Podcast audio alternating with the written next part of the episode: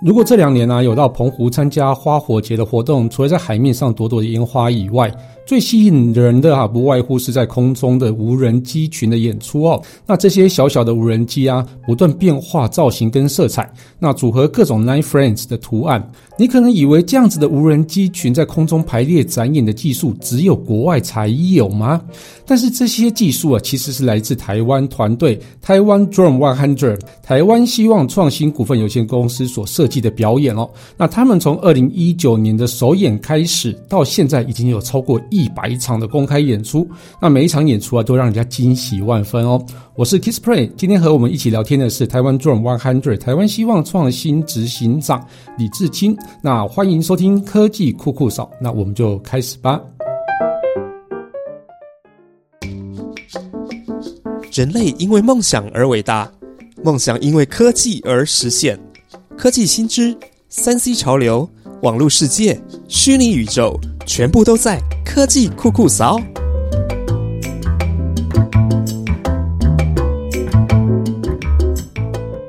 好，那我们欢迎台湾 Drone One Hundred 台湾希望创新执行长李志清。那先跟科技酷酷扫的听众朋友打声招呼吧。哎，各位科技酷酷扫的听众朋友，大家好。哎，我是 Kissplay 的粉丝，你要这样说。台湾台湾中一百哈，的话我们都念台湾中一百哈，比较不会那么绕口。然后我公司的名称是台湾希望创新股份有限公司。那我是公司的执行长李志清。那很高兴有机会在我最爱的空中跟大家相会。我这个你应该蛮常接受采访的，因为贵公司应该毕竟是台湾少数呃有在做飞行演出的公司哦。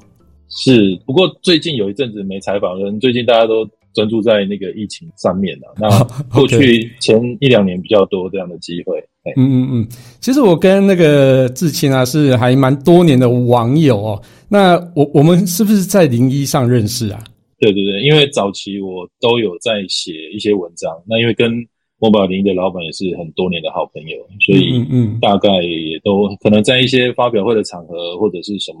呃，那种体验会，大概都会跟 Kissray 一起碰到这样。对，那时候就觉得哦，那个知心大大真的是很超级专业。后来 我才知道，哦，原来知心大大是教授。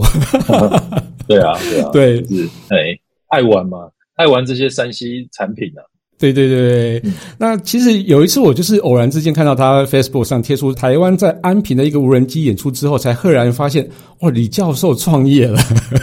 我真的是很有勇气哦，而且是非常少见的无人机的技术团队。那这个其实也让我非常好奇啊，你哪时候开始知道这个无人机的东西啊？哪时候开始玩的？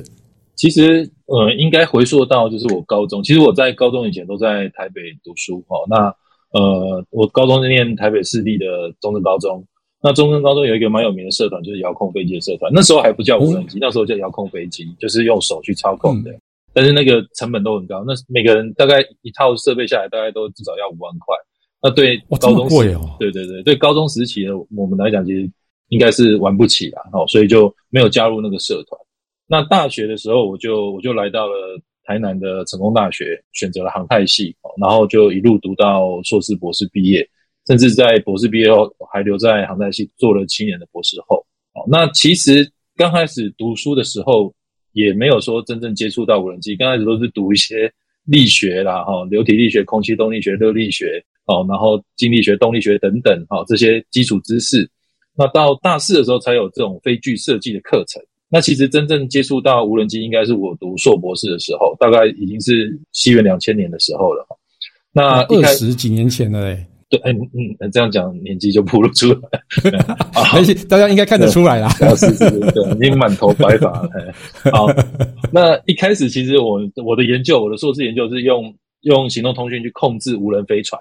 就是那种你在美国的那种职业球赛看到空中的那种氦气的飞船。哦，对对对，然后还有在博士的时候就开始做定义的无人机，就是不是这种多旋翼，就是固定翼的这种飞机。早期的无人机就像是一般飞机那种的遥控飞机那种的，对对对，那个会比较牵扯到流体力学、空气动力学、飞行力学这些相关的知识。哦，那那时候也是因为无人这种多旋翼现在比较普及，这种多旋翼无人机还没开始发达跟流行哦，所以那时候的无人机大概。困难度入门的门槛比较多，我们那时候做一架这样的无人机大概要一百万台币，现在大概十万块台币，功能功能就比那时候强了，所以一时间架就要超过百万哦，哇，对对。对这个好好可观哦。是是是，所以依赖也仰赖这个科技的进步，我们可以用越来越便宜的价格享受到越来越高的科技，这样子。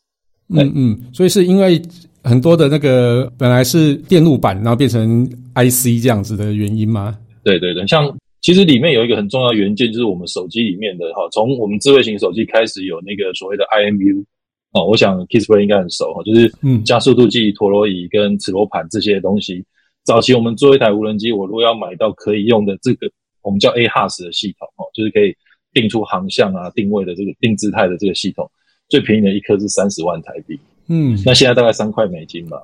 我 真是差好多哦。对，我觉得对这些技术进步啊，其实就是让很多的科技发展的非常快啊，像是什么呃智慧家电啊，那个可能都是比较简单的一些哦感应器就可以达成。那像是无人机这种要顾及到安全啊，又要顾及到飞航航向啊，又有什么风力之类的，我觉得这个东西在演算啊，或者在一些感应器的设计上、啊，应该都是更为重要，而且要更为精密的，不是随便一颗都可以上去的这样子。对，那我觉得这个真的是还蛮厉害的哦。那呃，我在想问一下哦，就是说你玩了那么久的无人机之后，最后怎么还是继续想要玩无人机？就是用无人机的那个展演当成创业的项目啊，这个是还蛮特别的诶。好，其实我我之前是在南台科大教书，但是教的是电子系，大概是两二零一零年开始。好，那当然就是因为我自己本身是航太的背景，所以我自己做的研究跟带学生做的专题，大概都还是围绕着无人机为主。但是其实电子系的学生没有空气力学、流体力学、飞行力学这些基础，所以他做固定的飞机是很困难的。刚好那时候就是多旋翼的飞机开始崛起，也就是比如说 DJI 这个公司开始出现哦，然后呃一开始早期我们也是都 DIY 去做这些飞机。那因为多旋翼的飞机它本身在控制跟稳定上面比较容易一点哦，所以比较适合呃没有这种基础知识的学生去投入，他可能会机电整合，会资通讯就可以去做这样的飞机。流体力学真的很难呐、啊，流体力学，因为我流体力学大概被当了两次吧。对对对，那流体力学很难哈、哦，那空气动力学比流体力学还空洞。哦，真的，对啊，然后还有热力学等等哈，所以对对对那个真的，哎，对我们来说，我现在大家都忘光了哈。然后，然后其实会开始做无人机的群乐表演是，就是我在南台的时候就一直做多旋翼的一些研究，然后有有帮工研院啊或者是一些研究单位刻制化做一些这样的多旋翼的无人机，供他们去做测试。好，那呃会开始做这个群乐展演，是因为主要还是因为 Intel 哈，Intel。其实是全世界最早在呃公开的做展演，做无人机群飞展演。那最早的一场是在二零一五年的十一月，他们在德国的一个偏乡的小机场做了一个这样的 demo。那大家如果有兴趣的话，可以去搜寻，呃，这个当时的计划就叫 Intel 重一百，啊，它就是用一百架的无人机跟地面上有个交响乐，然后地面上的交响乐是在一个机场的飞机跑道上，然后利用。呃，无人机的灯光跟排列跟交响乐的那个节奏去做搭配去做演出。那当然，以现在的角度来看，那个演出可能不够精彩。但是当时在二零一五年有这样的一个展演出来，其实是蛮蛮让人 shock 的，很厉害。我那时候看到就觉得，天哪，怎么原来无人机可以这样子飞哦？我真的看到真的是傻眼，而且还跟那个交响乐在一起，那个整个搭配起来，我就觉得哇，这个比放烟火还要精彩，真的很厉害。对对对。对，那也是因为我一直都在做相关的研究，所以当年就有注意到了，那印象非常深刻。那也也也在想说，哎，我们的技术有没有办法做到这样子的一个表演的呈现？哦，那其实当时是觉得应该是有机会，但是最重要是没有钱的哦。那 每一架飞机要好几万块哦，那你看到一百架，你要有多少钱？那其实大概二零一六年、一七年开始，陆陆续续台湾就有一些人来问我说，哎，因为大概。我在这个领域可能还有一点点的知名度，所以他们就会来问我说：“哎，有没有办法像做像 Intel 这样的表演？”那通常我我第一个回答一定是可以。第二个问题，他就问我说需要多少钱，然后只要我告诉他多少钱之后，就谢谢再联络了。对，这个这种演出毕竟真的很烧钱哦。然后如果说说要建立这个团队，那当然是更烧钱的。对啊，像一、嗯。一一架飞机，你看好几万块啊，只要一百架而已哦，那就可能就要就好几百万去四五百万，对。对啊，对啊，然后这样这就只有飞机的成本，也还不包含其他的东西，真的很可观呢。是的，是的，对啊，所以一直就这样，就是 Intel 做一百架的时候有人问我，Intel 做三百架的时候也有人问我，但是没有人愿意出那个建制机队的成本。嗯，那一直到二零一八年的三月份，刚好南科因为之前的科技部长陈良基就是很积极的在投入做 AI 这一块。那在中科跟南科这边都有成立一些呃制造相关的的基地，然后南科这边叫 AI Robot 制造基地。那它里面有那时候想要发展四个方向，四个主轴，其中一个主轴就是无人机。那这这里面它就有一个亮点计划，就就去 support 说，哎，我们提计划，然后他们给一笔，其实没有多少钱啊，大概台新台币三十万。那还还真的蛮少的，对对对。那我们就取名叫“台湾重一百”这个计划的名称，然后我们就利用这三十万去做了五架飞机。其实三十万差不多就是就是四五五架飞机左右。那我们就把这硬体做出来，然后开始测试，我们觉得怎么样去控制可以做这样的呈现。所以这是一个开端。那嗯，也很感谢这个南科那之前的那个前局长林威成，他已经因为癌症离开，那他对我们的 support 非常多。所以其实就一路这样子，就从那五架开始，然后。紧接着，我们就自己想办法，一直找钱投入，然后做到二十几架的时候去做。你刚讲到安平第一场表演是二十架，然后大概每个月以二十架的速度去成长，我就想办法去接表演也好，接其他研究计划，然后来 support。那后来是因为有朋友投资，才有了比较大的进展。嗯，所以你从二十架开始，然后慢慢增加。那现在最多一次可以出动多少架？现在我们公司的。机队大概一一共总共有一千五百架左右，哇，这么多！哦！对对对，不过因为是有不同的时期、不同的的设计、不同的性能，好，所以展演的时候可能没有办法把这一千五百架全部放在一起设计。但是，但是像我们今年在澎湖花火节的开幕，我们就利用两套系统做两百架加五百架的一个表演，好，就是做总共七百架，但是它其实是。两组不同的表演去把它合在一起，那再加上搭配烟火跟一些开幕的仪式，那这样子其实就就是一个蛮蛮特别的展演。而且我们像我们在去年的故宫南院也是利用这样子，就是先有二十架的跟水舞水幕搭配表演，然后还有十艘无人船，然后最后才是三百架无人机的展演，让整个表演拉长到二十五分钟，就是整成为一个完整的故事。那这也是我们一直在做的。那其实只要业主的经费够，你要我一次做两千架的表演也是没有问题。但是，但是台湾还是经费问题，对，对对对对对对对。其实就是我们飞机其实是仓库里面有，但是通常业主不会有那样的经费让我们把所有的飞机都拿出来。哇，那一次要控制两百架不两千架飞机哦，我们讲讲一百架飞机就好了。嗯，哇，那这样整个系统的设计啊，跟那个整个连哦通讯的一个流畅度，这个是非常困难的呀。嗯。那其实我近期就是最近看到那个澎湖花火节的活动，就是像开幕那一场哦，哦，那个场面真的超超级壮观的。但我对澎湖最大印象就是那个风啊，这大到真的很靠北哦。哦，那我看到很多朋友传来的烟火，当天好像也是啊，就是这烟火的照片都是被风吹歪的啊。那这对你们飞行应该是非常大的考验吧？哎，是，其实无人机的表演它有一些先天的限制在。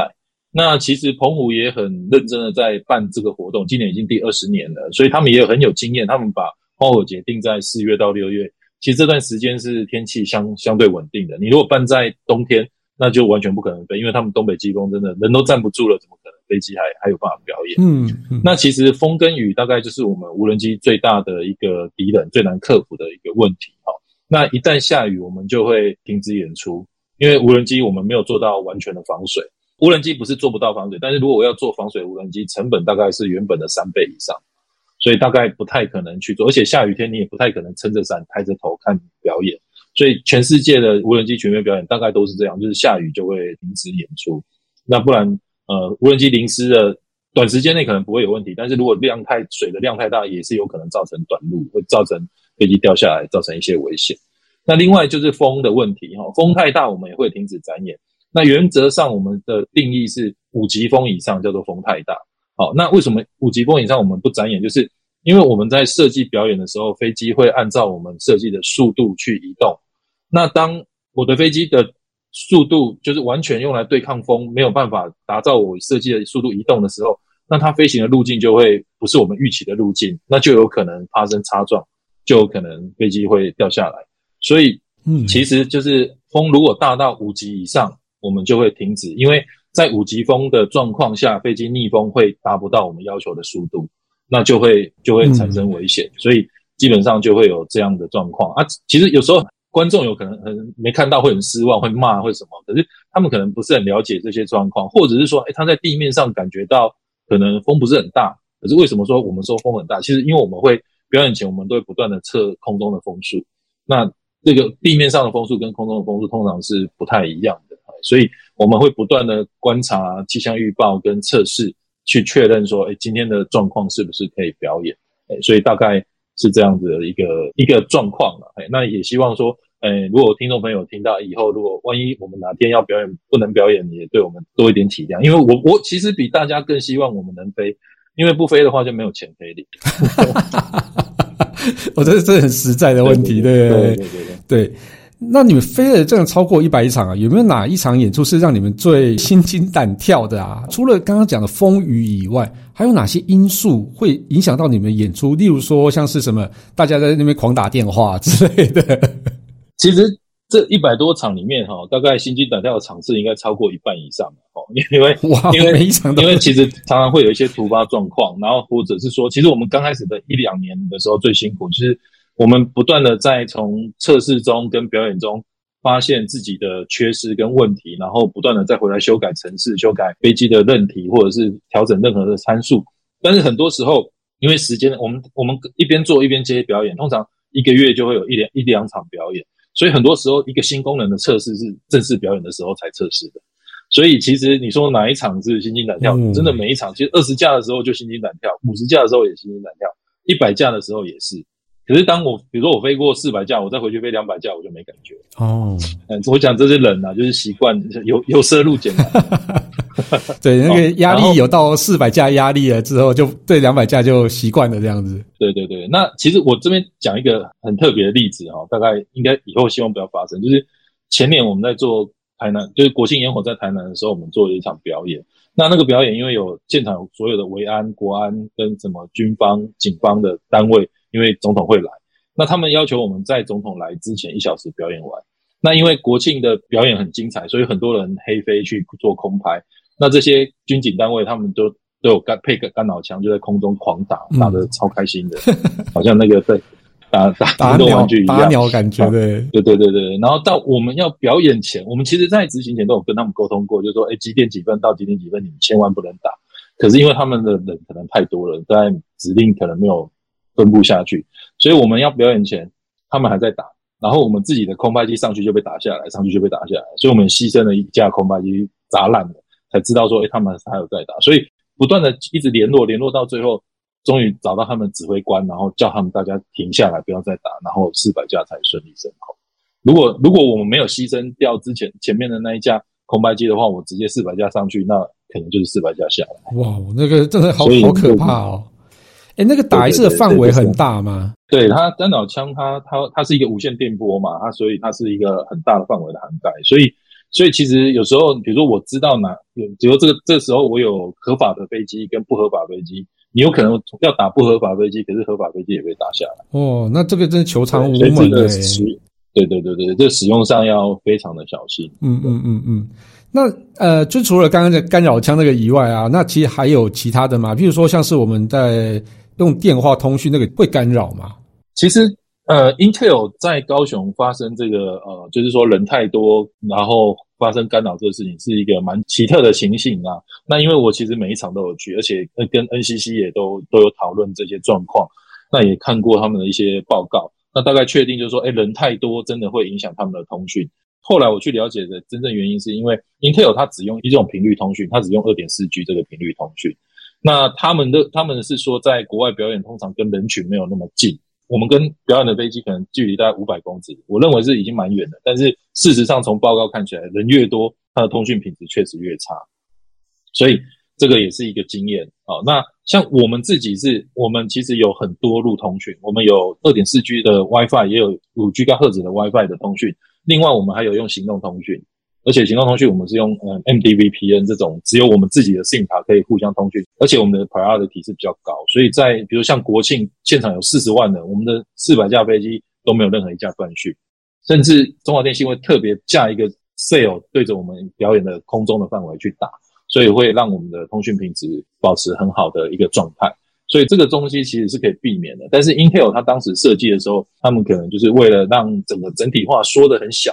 那再来就是说，二点四 G 这个频率它可以到全世界通用，比较不会有这种频谱不能使用的状况，所以他们做这样的设计。但是我认为是还是太冒险，应该要至少要两种通讯以上。嗯，所以之后不知道他们会不会在下一代去做改良。这也许是有可能哇！这样一场演出要配合的单位其实蛮多的哇！这样子去整合一场演出，都是你们自己去做的吗？还是说有相关单位可以去帮你们去做一些协调啊？呃，大部分其实我们呢，如果是我们台湾自己的厂商，通常都自己来。可是你请 Intel 来的时候，是全部的那个单位不遗余力的配合，所以其实 这是差别大一点。我想。对对对，外国的月亮比较圆，这真的没办法，这很现实的问题。对对对对。那像比如说中华电信，他们是我们从五十架进展到一百架的时候，他们主动来找我们，所以从那时候一直配合到现在。所以基本上就是，如果比较大的场合，就请他们特别针对讯号去做优化跟改良，去做加强。所以大概部大部分就是可以避免掉这样的问题。所以。基本上就是呃，尽量都是我们都大部分都自己去做测试，然后去协调这样。嗯，对。那这一次花火节有没有让你觉得印象比较深刻的演出啊？哦，大概是好像是五月五号、五月六号那一场哦，其实是前面是下午风很大，大概五到六级，然后晚上慢慢降下来，大概四到五级，然后有飘一点小雨。然后因为前一场还是两场已经因为风雨的状况停演，所以。其实观众跟主办单位都对我们期望很高，就希望说，哎，今天晚上可以表演。其实我们过去有很多这样的例子啊。那甚至我们在金门表演的时候，有人说，哎，今天我朋友要求婚，可不可以表演？因为上上次上礼拜来风太大就没有求婚。嗯。那今天后来我们那一场就就飞了，但是事实上也是风太大，所以飞机在空中会发生了很多擦撞，但是还好没有没有没有什么损，没有太大的损伤。那像上礼拜就是因为又有风，然后又飘小雨。那我们看，我们是不断的 check 各种不同的天气预报的软体也好看，中央气象局的卫星云图跟什么去去推算，就是说，哎，应应该在九点的时候雨可能会停。那所以我们就还是准备 stand by，然后一直测试风速，测试风速，测到八点半，稍风速稍微降了，那但是雨还是有一点飘小雨，我们就想说好就就飞了，所以那一场就飞了。对，那让大家可以看到，不过。有看到人很高兴，然后在那个留言里面就会有上一场没看到人就会出来骂说啊上一场为什么没下雨不飞这样子，好，所以其实其实有时候做这很，其实你很难满足每个人啊，所以真的很难。对，那像在飞的过程中，我们就会飞机会 feedback 风速，那其实你就会看到很多时候是五级风、五级风、五级风，你就会很像，因为我们有一个安全机制，如果大到六级风，我飞机会自动返航。嗯，就是它持续的六级风，持续了几秒钟，我飞机就会自动返航。那可能表演就会溃不成军，就是缺一点，缺一点。就像 Intel 在高雄那样，就很多飞机就偷偷回去了。嗯，那你看到的图形就不完整。那还好，就是整个出去一路一直五级风、五级风的耳浪，一直耳浪，一直耳浪，然后一直都没有跳六级风，然后最后五百架飞机就很很争气，每每架飞机都很用力的飞，把这个表演顺利的完成。嗯，我这个表演完应该就会。很感动了，就是说，哇，天啊，我终于完成这个艰难的任务。对我觉得每次看到这种这样子的这种台湾自己去去设计这样表演，我都会觉得，哇，这眼泪都在眼眶里面这边打转的，就觉得哇，天，这个好令人感动的一场演出哦。对，那呃，在你们的演出中啊，其实每一个图案排出来都会有一些立体的感觉，那而且有些图形啊还会这样慢慢的转动。那这些画面你们是怎么设计出来的？那是不是心中想的画面几乎都可以借由无人机来去把它拍出来啊？呃，其实简单来说了哈，就是我们的飞机是照着我们所设计出来的、我制造出来的无人机动画来进行表演的。那你心中想的画面当然都可以变成动画去呈现，但是这可能会受到就是飞机的数量的限制哈。如果太复杂的图形，可能就没有办法用五百点，甚至比如说一千点，可能都没办法呈现那就没有办法呈现那么完整。但是经过一些简化，或者是说我们就是特定的 logo 或者是一些图案，或者是动物啊或者什么这样的东西，这这些是应该都有机会的。那基本上我刚刚讲到，就是说我们会把这个动画做出来，这个动画的每一个点，它在什么时间到哪个位置，亮什么颜色的灯，亮什么颜色，这些东西就会转化成无人机的任务。它就会按照这个时间点去执行这个任务，然后呈现出跟动画一模一样的画面。好，那这个是我们的一个制作的原理。所以你说为什么它可以做立体，可以做转动，或者是做一些动态？哦，比如说像像呃，比如说游泳啊，或者是说哎玩风浪板啊什么这些动态，就是在动画里面我让这些。这些点去移动，然后造制造出来的那个画面就是无人机所呈现。嗯，那其实，在图形的设计的部分，我们是这样，就是通常我们一会跟一开始接到案子，就会跟业主讨论说，哎，他想呈现什么样的主题？也许是他的 logo，也许是活动的 logo 或者 slogan 等等，或者是一些在地的元素，哦，特殊的建筑啦，或者是特殊的景观，或者是特殊的一些食物也有。哦，那这些主题就会变成我们所谓就分镜画面。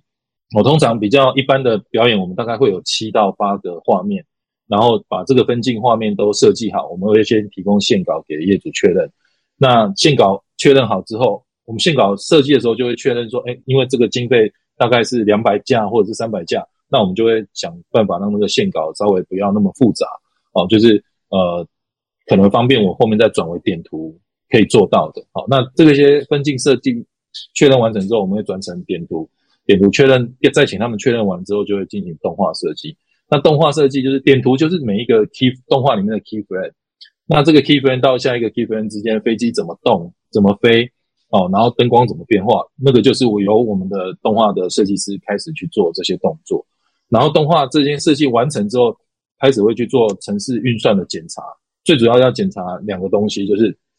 飞机跟飞机之间的距离，嗯，还有飞机的速度。好，所以我们会在每一个 frame，我们现在的 frame 大概是每零点二秒一个 frame，然后去检查每一台飞机之间的距离是不是保持足够的距离和安全隔离，然后再来是去检查每一台飞机在每一个时间点的速度不能超速。好，因为超速的话，它就可能到不了，到不了就有可能会发生擦撞。嗯，好，所以这个是我们城市里面去运算的。那运算出来，它会告诉你哦，比如说第几个 frame 里面第几台飞机跟第几台飞机。会有发生冲突的可能，那你就要再回到动画里面去调整，把这个冲突排除。那或者说速度的部分，你如果比如说这段时间这个飞机飞太快，那最简单就是我把时间拉长，然后飞行的距离一样，那它的速度就降下来。嗯，好，那但是总总时间又要考虑到飞机能够飞的时间，所以这中间其实有很多的拉扯。那最后这边都调整完之后，再回到城市去检查，检查到没有任何的。距离的耳浪跟飞行速度耳浪的时候，那就可以，这就是一个完整的我们飞机可以飞的动画。那飞机可以飞的动画，再给可能业主再确认一下。通常这时候只能做一些微调，就是灯光上的调整，因为你只动灯光的话，不会牵扯到路径的运算。那如果说要再修改路径的话，又要再重新。通常我们输出一次路径，要呃去计算完再输出，可能都要一两天的时间，因为它其实是蛮大量的运算在做。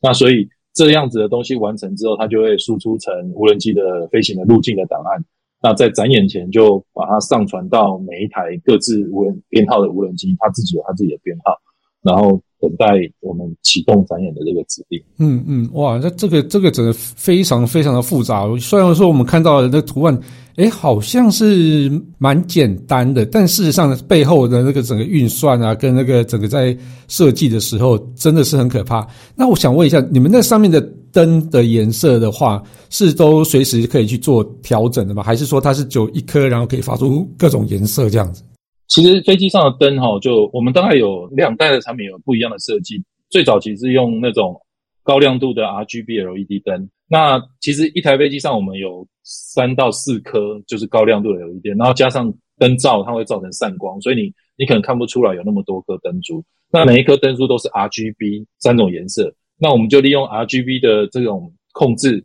就是我们一般看到的这种零到二五五这样控制，去显示各种不同颜色。那白色就是 RGB 全部都二五五这样子。那后来我们有在经过调整，就是现在的彩色 LED 有一种是 RGBW，就是它把白色另外拉出来。嗯，因为你 RGB 混色的白色比较容易色偏。嗯，哦，所以我们现在的做法就是 RGB 拉出来。那所以你说可以呈现多少种颜色？其实我可以随便胡乱说六万五千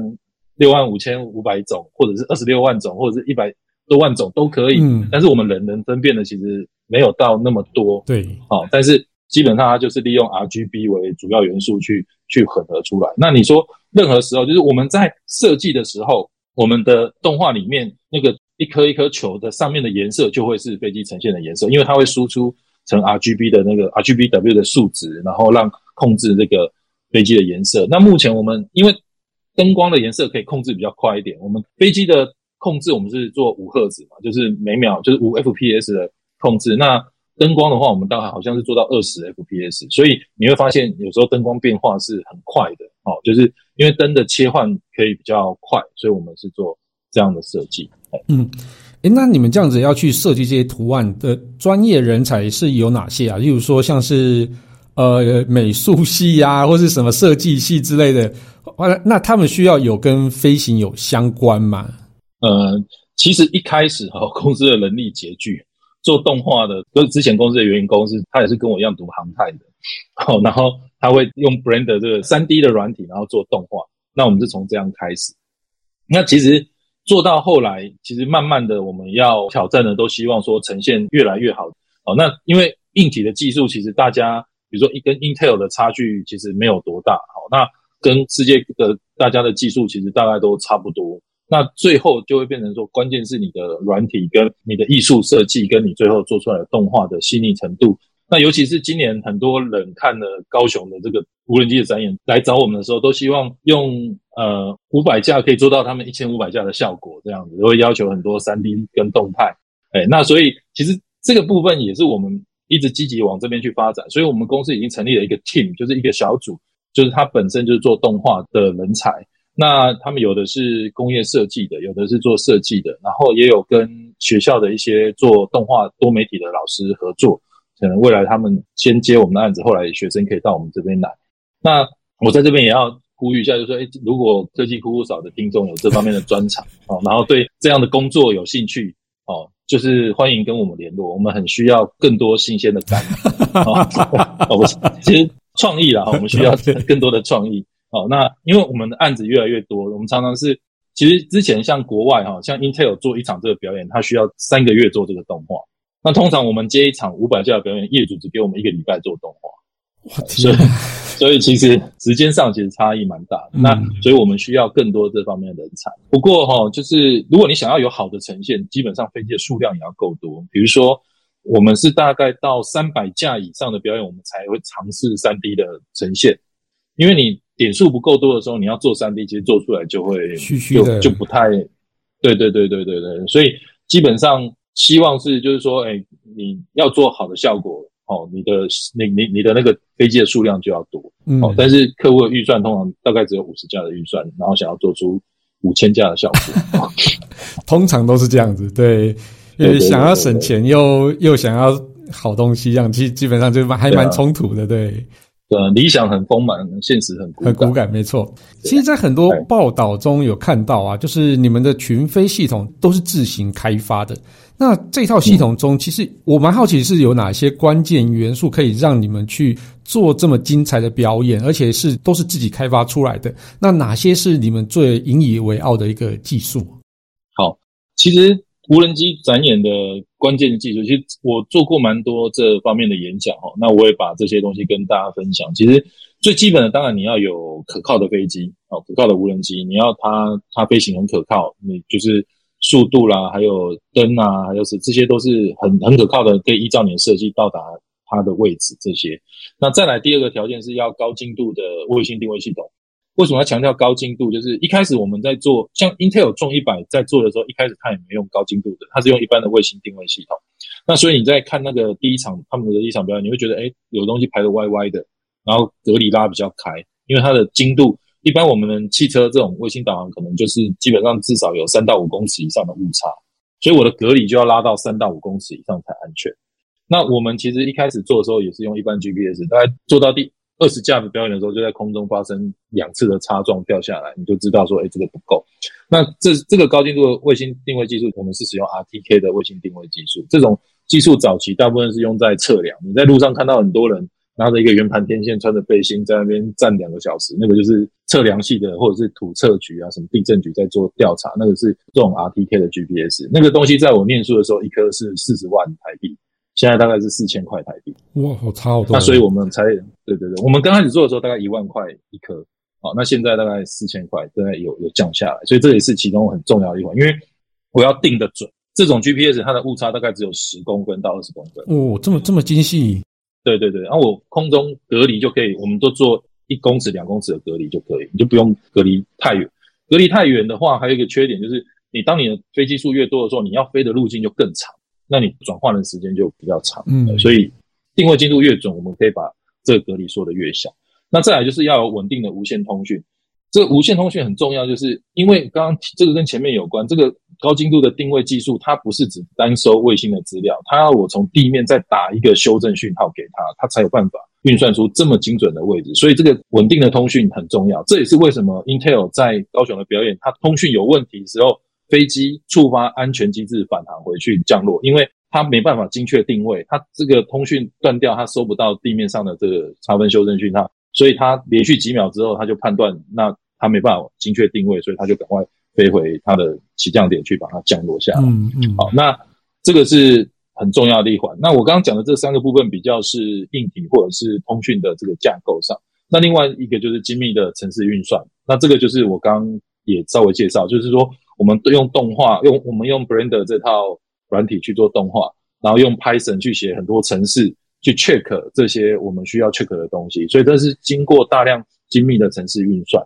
那甚至我们飞在空中的时候，我们利用无线通讯回传每个飞机的资讯，然后我们在背景有 run 很多支 check 的程式去检查说，哎，哪一台飞机有问题，那要做什么样的处理？啊，这个有点类似 AI 的的做法，因为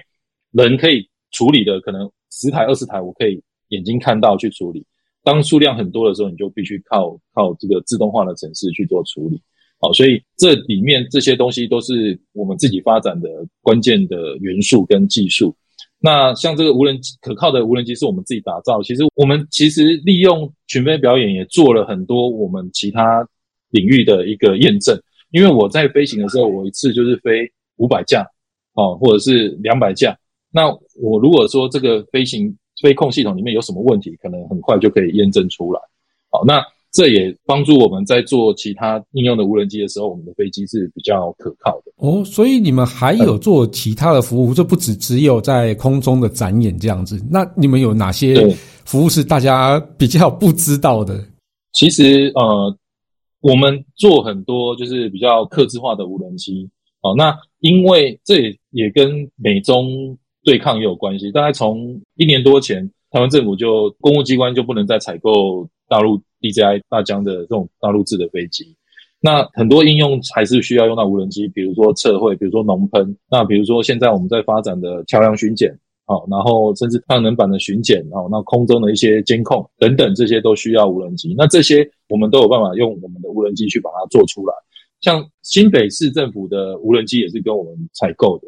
那我们合作最多当然是以台南为例啊，台南市有交通局、消防局、环保局，还有智慧中心，这些都是跟我们采购无人机或者是采购无人机的服务。好，所以我们制造的飞机有消防用的啊，它可能可以搭载热影像、双光镜头，也可以搭载灭火弹、灭火器，然后或者一些救生圈这类型的救难设备等等。那也有就是呃，我们设计的无人机现在在做桥梁巡检啊，就是。因为很多人不方便到的地方，我飞机可以去把那个影像拍回来，再做 AI 的辨识，可以省去很多的时间。未来这个应用一定越来越。台湾有一万多座还是两万多座的桥梁，嗯，这数量是很可怕。尤其在苏澳发生那个桥梁，因为太久没有人去检查，然后它很多地方都有问题，没有人知道，最后突然垮掉之后，这个议题又被更重视。嗯，那确实这也是无人机能够为我们生活中带来的一个贡献，所以我们也是朝。这方面发展，嗯，那另外还有一个最近很热门的议题，因为乌俄战争，我昨天，哎，我是昨天还前天去立法院，就是在讨论这个问题，就是我国的一些无人机发展在军事上面、国防上面的一个应用。那其实我们也投入这一块，那也跟中科院有很多的合作。那我们也生产了军用无人机的飞控系统，那这个也都已经有在做测试验证，嗯，哦，已经有卖进去，他们让他们使用，那未来也会持续的再去投入。像现在就很多人来问我说，呃，李老师，你可不可以做出弹簧刀出来啊？做弹簧刀，所以无人机上面挂枪榴弹比较实在啊。对，所以无人机不是只有表演，然后也不是只有空拍，也不是只有农喷，其实应用很多。那基本上我们，因为我们是以研发为主了，其实我们公司现在三四十个人，里面大概有二十几个都是属于研发的工程师，有硬体跟软体。那就是呃，在台湾里面，大概投入研发，我们应该有前三名吧，就是无人机的公司，应该算前三大的的一个团队。哎，所以未来应该会越来越看到我们的产品。嗯嗯嗯。那你们对于这个下一代的一个培养，有没有什么样的计划？就是说，哦，我也一定要让这些人接上来，你以后才 hire 到 能够 hire 到员工嘛？对，那这个也也整个台湾这些无人机才有办法再继续蓬勃发展起来。那你们这个东西有没有去做哪些的一个基础的人才的培养这样子？啊，对对对，我们公司本来定义的四个主轴就是无人机的展演跟研发，另外还有两个主轴就是服务，就是我们去专门去提供一些比较专业的服务，可能公安位不敢做的动作，我们去做这样子。那另外就是教育的推广。那教育的推广就是像在台湾的教育体系里面，其实很少无人机相关的教学资源。所以你说我要我我现在要真人最大的痛苦是什么？成大航太系的那个学弟毕业之后就去台积电跟爱思摩了，因为他们的年薪比较高。好，那你要去找其他的，其实很少哈。因为我我们当当时读航空的本来就是一个人，我们大专杯才四个学校比赛，航空系才四个学校比赛。我逢甲有嘛？对，逢甲有，逢甲淡江。成大对，还有一个中正理工学院。哦，中正理，OK。那对，那现在开始有一些技职体系的学校，大概技科技大学会有一些相关的科技成立，但是其实还是偏少。那我们其实，在这一块，我一直因为我自己从教育体系出来，所以我我其实蛮重视这一块。而且说真的，我们公司很多员工是主要的核心的员工，很多都是我自己之前的学生毕业留下来，因为他在求学阶段就在做相关的这些。或者是南部我们合作的几个大专院校的老师，他的学生，然后大学的时候来这边打工，然后大家磨合的还不错，所以都留下来。所以我们公司才有办法找到这些研发的能力。你像其实有其他的大公司想要找到无人机的这些研发人才，他其实不知道从哪里找起。那我们在这一块也大概有一些机会，就是我们其实蛮早就看到无人机教育这一块，所以在公司成立的时候，无人机教育的推广就是我们一个很大的主轴。那刚好有一个机会，比如说像。台南有一个偏乡的国中叫左镇国中，他是在前国发会主委陈美玲的时期，他他们校长很积极的去申请，所以他就被指派为无人机学校。那我们刚好在有一个机会，呃，好像是科技政委吴正中，哦，谢谢现在科技部长引荐我们去协助，因为刚好我在台南地区，所以我们就去跟校长讨论了之后，就是开始提供各种无人机教学资源，而且每个礼拜派公司的同仁去教学。协助他们去上课，那这些人现在已经有的到高中甚至大学，未来可能可以到我们公司来上班。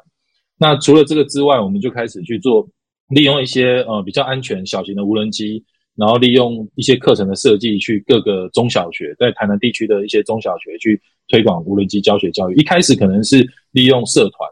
哦，那你会发现他的社团，比如说开放十个名额都是秒杀，大家都争先恐后想要，这些很多小孩对这个东西有兴趣。那另或者是有些是利用那一零八课纲里面的那种资讯教育的机会，然后老师对这个东西有兴趣，或者是有研究，找我们去帮忙上课等等，介绍这些东西给学生认识。那其实你透过这些教学，你就会发现，比如说我一样教一样的东西，就是操作一台无人机，它可能可以城市控制，或者是 FPV，或者是直接手动遥控。那你会发现，我上一样的课程里面，学生就有人就是我很会遥控它。那有的人就是我，我直接看着 FPV 的画面，我就可以把它操作的很好。那有些人是你叫他用手飞，他都飞不好。可是他城市逻辑不错，他可以用 Scratch 这样的东西把飞机控得很好。那其实这个东西，其实在教育里面，我们讲，我们最近常讲 STEAM 教育嘛，就是在这里面，它也可以扮演很好的一个教学的教具也好。因为过去他们可能用自走车、用机器人这种属于比较二 D 的教学教具，那无人机就是一个比较三 D 的，它可以培养。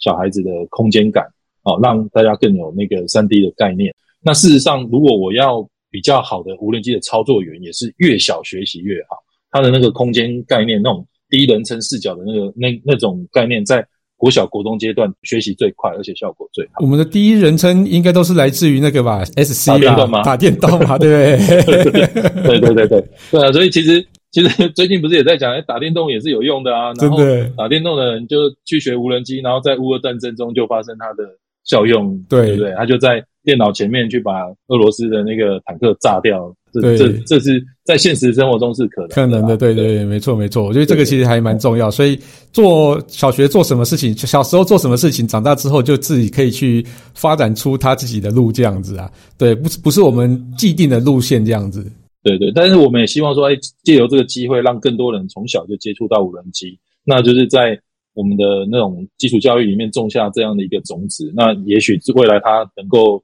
成长茁壮、发扬光大，就变成这个产业的支柱嘛，嗯也是嗯未来我们公司的人才的来源。嗯嗯嗯，对。那其实无人机的应用非常的广泛啊，除了像是台湾 Drone 一百这样子的展演以外，那像是货运啊、农业啊、治安或是影像工作，无人机都可以用更有效率、更更安全的方式去工作。那最后一个问题想要请教啊，以一个无人机的从业者来说啊，你对于无人机未来的发展有有没有什么样的期待？呃，其实我觉得啦，毋庸置疑的，这个无人机这项科技在我们的未来的生活中，它是不可或缺、不会消失，不像蛋挞会消失这样子。哦，那